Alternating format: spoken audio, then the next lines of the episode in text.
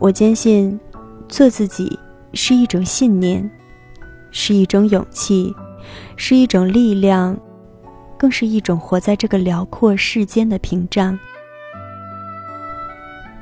趁着心还是热的，努力做自己，爱生活。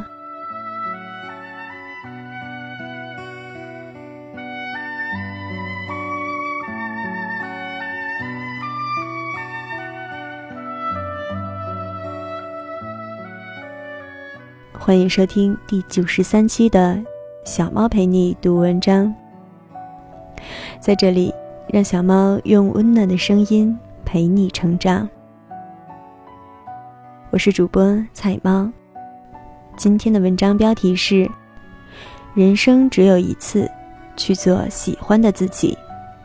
原作者瑞卡斯，摘选自微信订阅万文艺生活。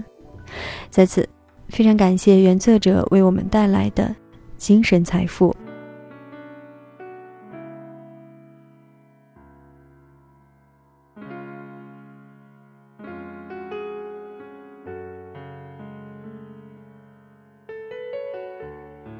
人生只有一次，去做喜欢的自己。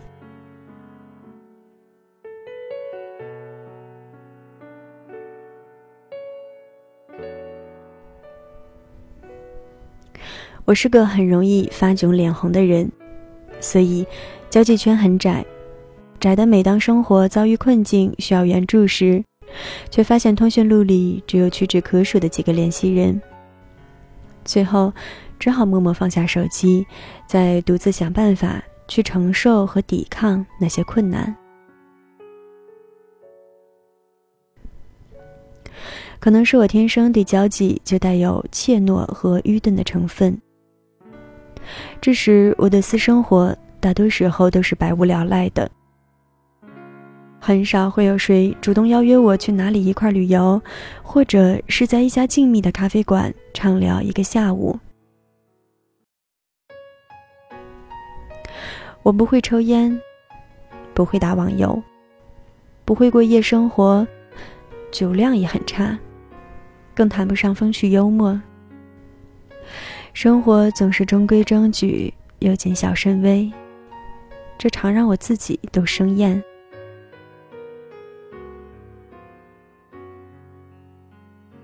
小时候我便没有什么出类拔萃的特技，能让自己在人群中显现出来。更没有优秀耀眼的才能，能为爸爸妈妈争得几分脸面。反倒是一味以学习差、个性坏等特质来标榜自己，让爸妈在亲戚朋友面前总是丢尽了脸，遭尽了白眼。似乎我总是那个人群中最不起眼的人。长相与家境平凡，不讨喜的性格还略带乖戾。加上孤僻又自卑的心性，使得我近乎变得自闭、抑郁起来。除了父母一次次的给予我无限的爱意和宽容以外，我想，我是难以被别人容忍的。很多人都觉得男生应该强悍和大胆一些，最好再略带风趣，才会比较讨人喜欢。但。我从小就有些女里女气，又胆小怕事，所以每当看着电视剧里那些不仅长得俊朗又身手敏捷的大侠，就好生羡慕。我也幻想着自己日后能成为一个劫富济贫、受人敬仰的大侠，再不济也要成为一个能把别人逗开心的谐星。可后来，这些都没有实现，反而还是一向的谨小慎微。夜晚走路的时候，要是后面有人，便会自动脑补杀人抢劫的戏码，一边回头看，一边大步流星地跑起来。有一次，还把后面的人逗笑了。他说：“你这傻帽，看见我就跑，我又不是抢劫的。”我还一边小跑，一边解释说自己在赶路。虽然我也没有什么钱能给别人抢。也没有什么脸能给别人毁，但总觉得要是真遇到什么劫难了，这条小命我也搭不起。毕竟我爸妈就我这么一个儿子。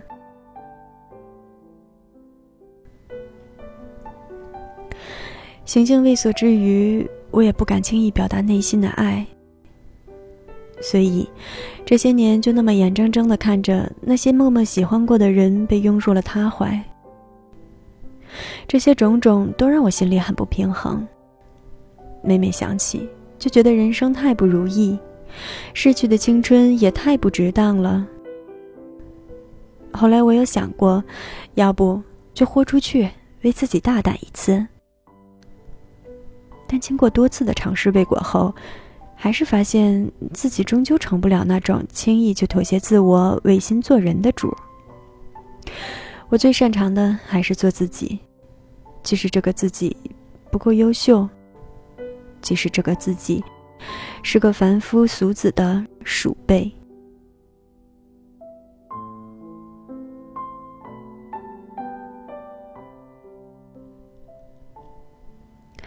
大学之前，我上课下课都是形单影只的一个人，连一个可以一起言笑的玩伴都没有，更不会有什么朋友了。到了后来，每当别人问起为何你总是一个人，我便谎称自己喜欢一个人独来独往，热爱一个人去旅行，一个人独处看小说，试图用这种回答来证明自己是个享受独自游历山水，还会用书本打发时间的文艺青年，伪造一种牛逼哄哄又沉浸自持、特立独行的假象。我绝对不愿意去承认，大多时候，自己只是没有人陪这个残酷的现实。后来，我便渐渐习惯了一个人的生活，并开始说服自己去坚信，孤独不是可耻的，可耻的是畏惧孤独。更庆幸自己现在已经对孤独这件事麻木的无所畏惧。也正因为这份无所畏惧的执念，才让自己觉得活得够自由。到了大学后，我误打误撞的邂逅了摄影，用兼职积攒下来的钱买了第一台几百元的胶片相机。后来，我还为它取了一个自认为文艺日系范儿的名字——每年达子。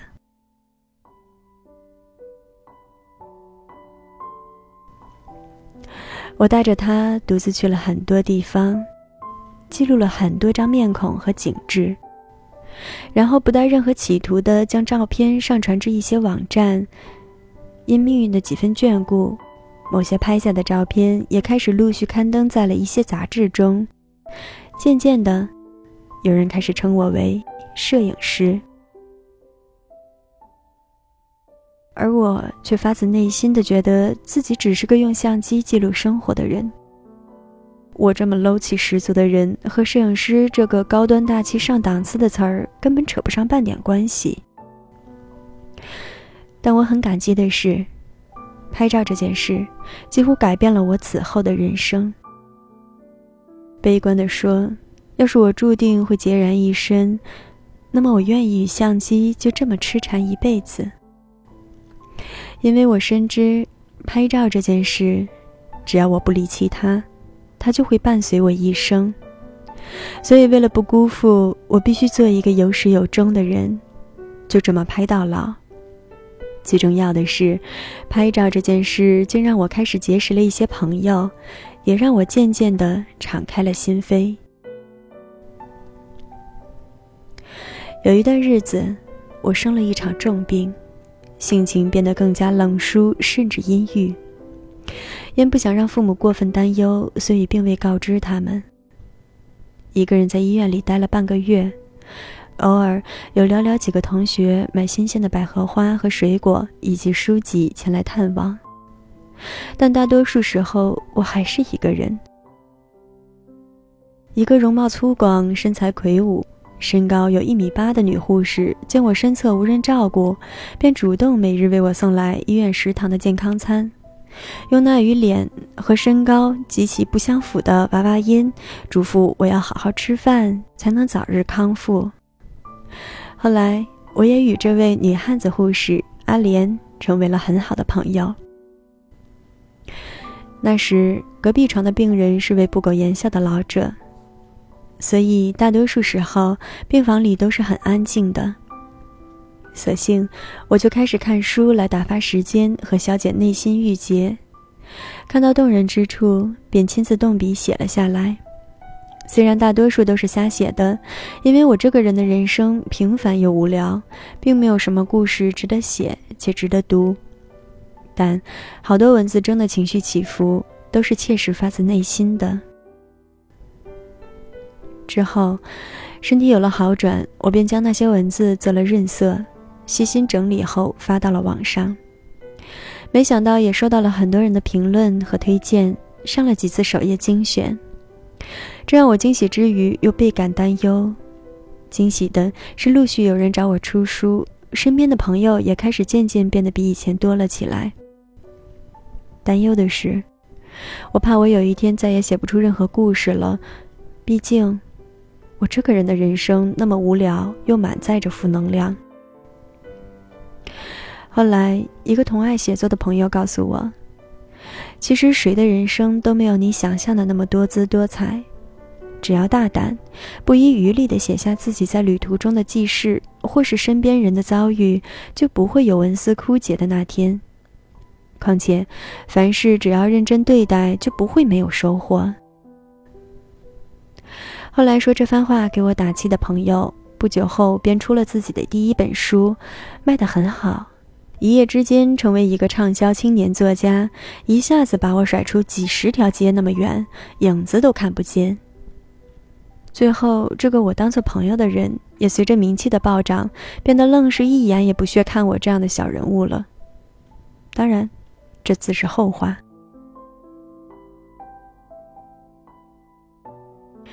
拍照和写字这两件事，给我的人生带来了近乎翻天覆地的变化。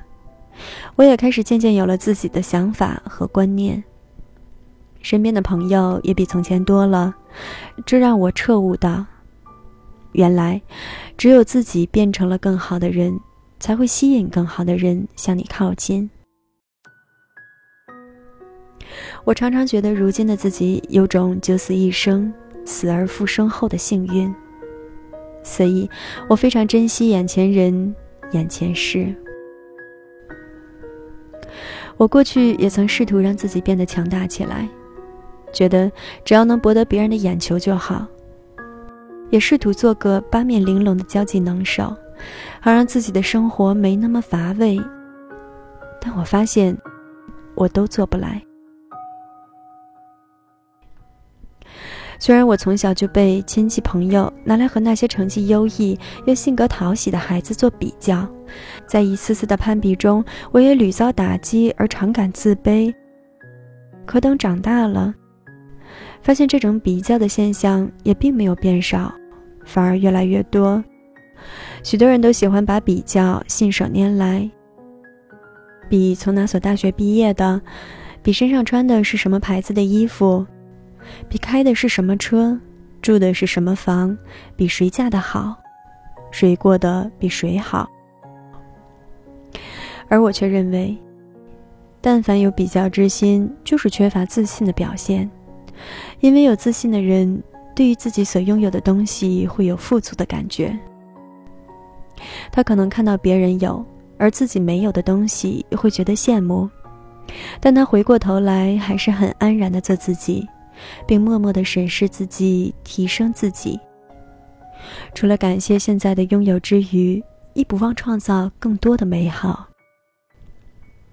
只有变成更好的自己，我们才会变得有力量。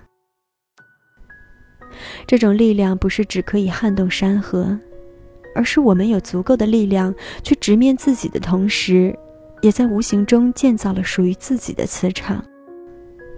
这种磁场能够给周围的家人、朋友、同学和同事带去一股子正能量，让大家乐于和你相处，乐于与你共事，并觉得和你在一起时不求醉笑三千场，只求内心的舒畅。若能做到这样，也是一种境界。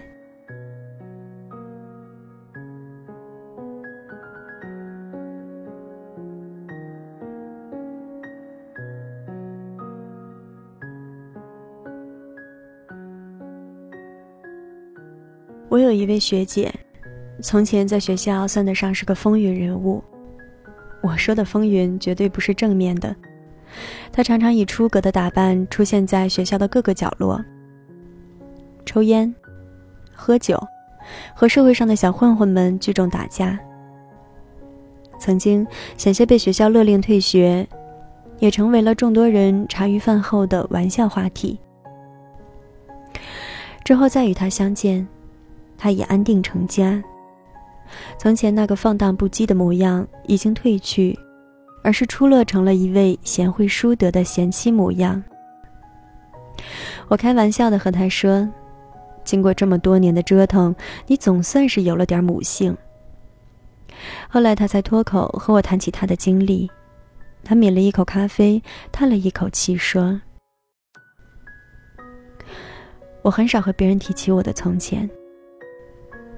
小时候我是个大胖子，邻居小朋友都嘲笑我是肥猪，不愿意同我一块玩耍。就算哪天和我玩耍了，我也一定是被愚弄的那一个。加上我没有显赫的家世，父亲也去世的早，一直靠母亲在外打工维持家中生计。童年时期一直与外婆相伴。不知道从什么时候起。我就变得很自卑又孤僻，不愿意与人来往。后来高三那年，我喜欢上了一个男生。鼓足勇气打算去示爱的时候，那个男生和他的一众朋友却故意到我的面前对我狠心羞辱了一番。隔壁班喜欢这个男生的其他女生知道后，还把我叫去厕所狠狠揍了一顿，最后还朝我身上泼粪。从那天起，我发誓我一定要变瘦，变得不再受任何人欺负。在这个变瘦的途中，我显然有些走火入魔的架势。得了胃病不说，行径也越发夸张起来。故意穿一些暴露怪异的衣服来博取别人的眼球，以抽烟、喝酒、打架来伪装内心的脆弱。因为至少这样可以代表我是有人关注的，有人畏惧的。直至临近大四毕业那会儿，外婆生病去世，她临终前嘱咐我的最后一句话是：“无论外婆在哪儿，都会保护你，你一定要争气，好好的活下去。”那一刻。我才幡然醒悟到，原来我的人生并不是一团糟，至少我还有外婆给予我的爱。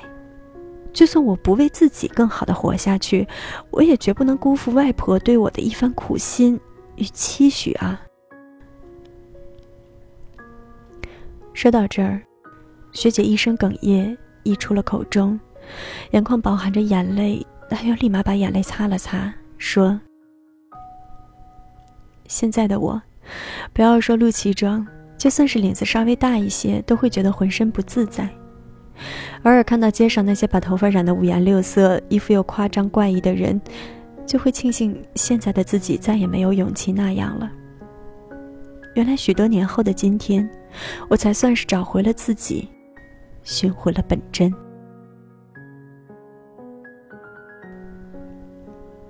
饭后。临近告别前，学姐搭着我的肩膀，语重心长地对我说：“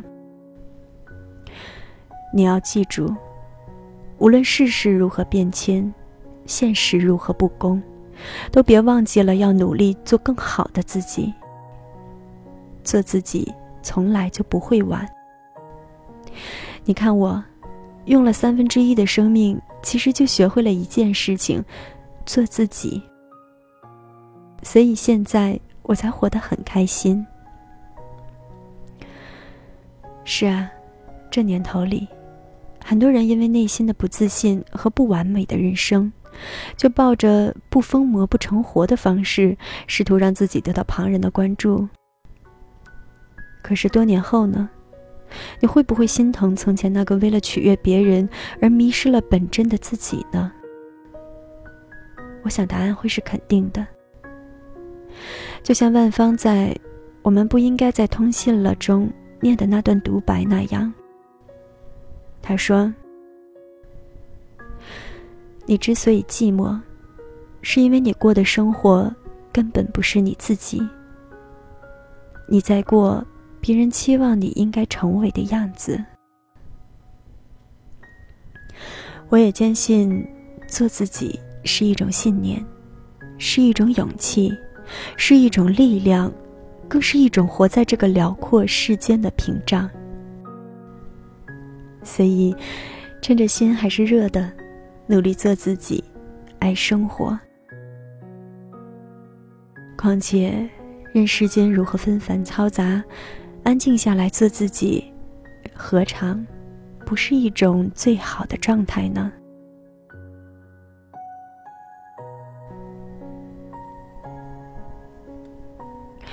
本文摘选自作者的新书《谁不是一边受伤，一边学会成长》。这里是此刻的你我电台，小猫陪你读文章栏目。小猫陪你读文章，用温暖的声音陪你成长。我是主播彩猫。做自己是一种信念，更是一种勇气和力量。我们寻寻觅觅很久，往往蓦然回首，最后希望看到的，不过是那个真实而鲜活的自己。今天的节目就到这里，感谢大家的收听。小猫陪你读文章，希望能为你的生活带来一些温暖，一些力量。